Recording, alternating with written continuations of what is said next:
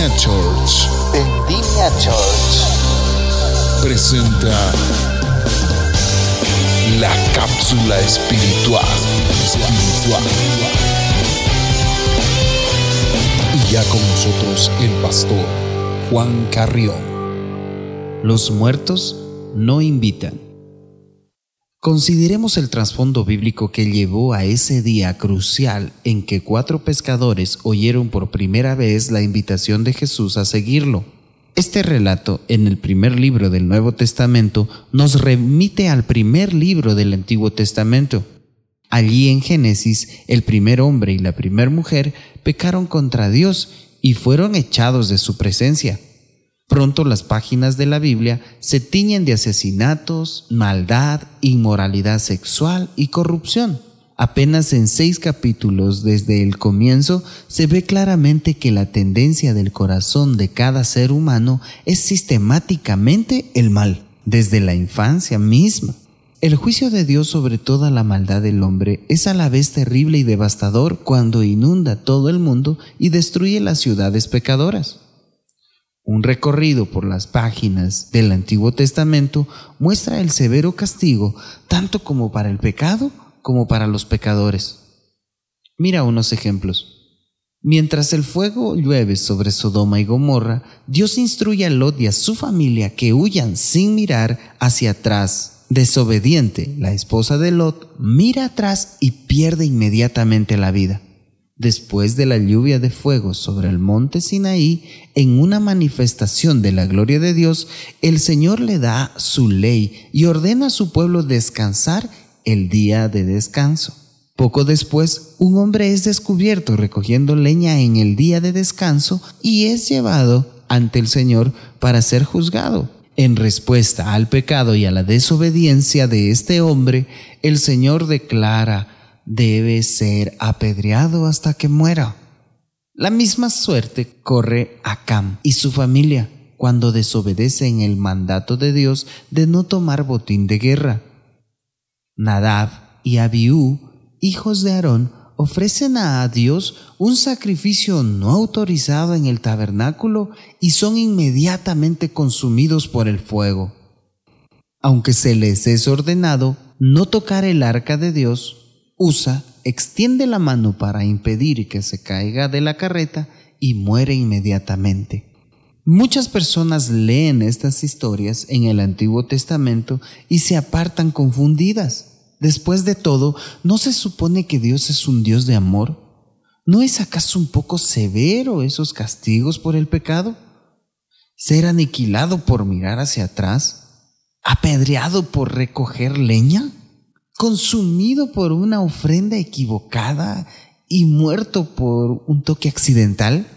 Esas palabras, aunque honestas, revelan un problema fundamental con nuestra perspectiva. Vemos con naturalidad el pecado a través de los ojos centrados en el hombre. La razón por la que nos preguntamos si esos castigos no son excesivamente severos es que no podemos imaginarnos respondiendo alguna vez de esa manera si las ofensas hubieran sido contra nosotros. Cuando las personas no nos obedecen o hacen algo que les indicamos que no hicieran, no consideramos que deben morir.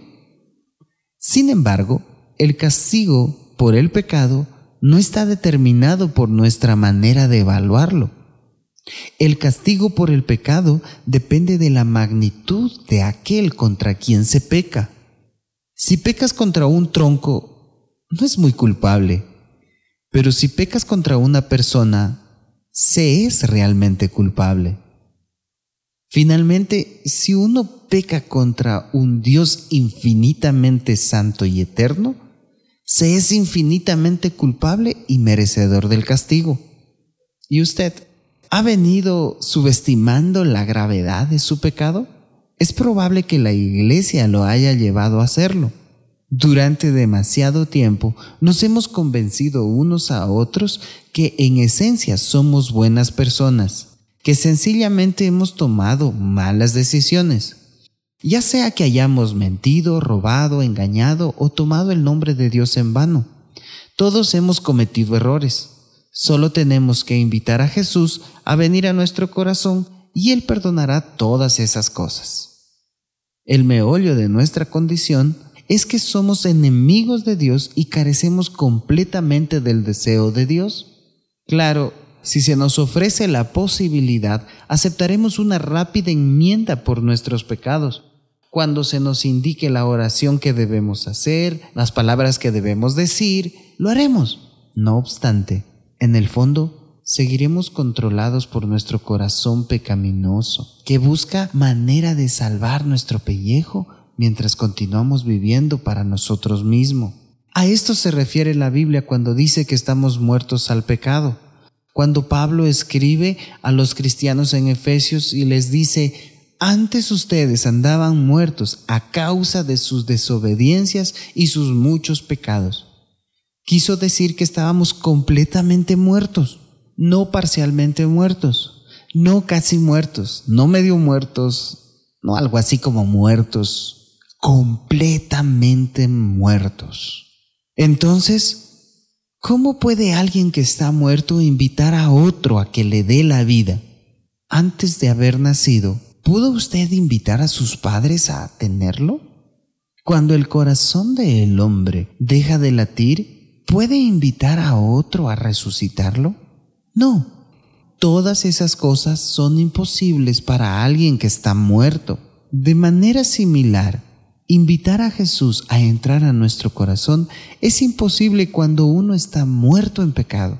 En ese estado de muerte necesitamos que algún otro, completamente fuera de uno, nos llame a la vida y nos permita vivir en él. Si necesitas ayuda o consejería pastoral, puedes ubicarnos en la calle Arupos 25624 entre Pinos y Romerillos, La Pradera o comunícate al celular 099 131 o al 098 40 52 563 o escríbenos al mail vendimia.loja.gmail.com Recuerda que vendimia es mirar más allá.